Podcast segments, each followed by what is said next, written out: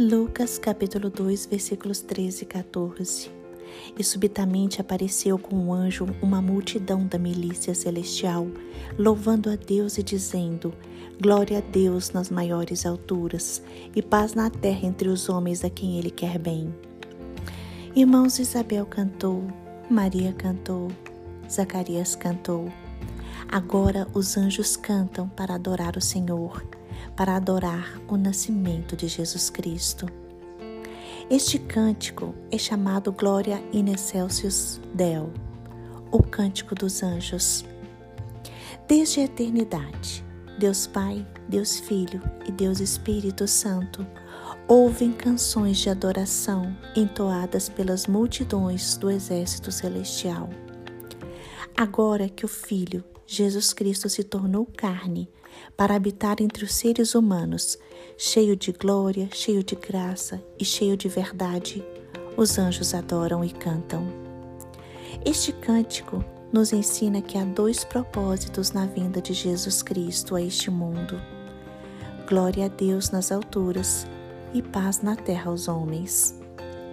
O nascimento de Jesus Cristo é a maior revelação da glória de Deus, tanto no céu como na terra porque na pessoa de Jesus Cristo as pessoas podem ver Deus.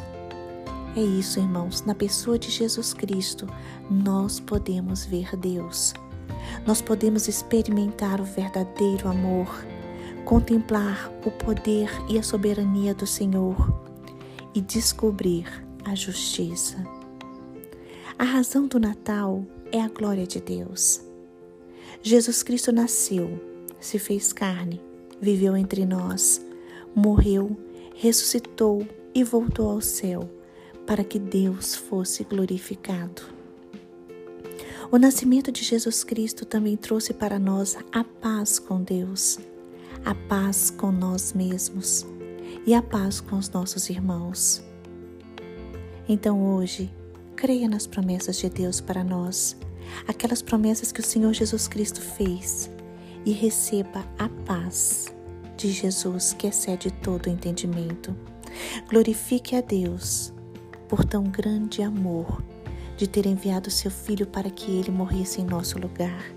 Glorifique a Deus por tão grande amor e tanta bondade.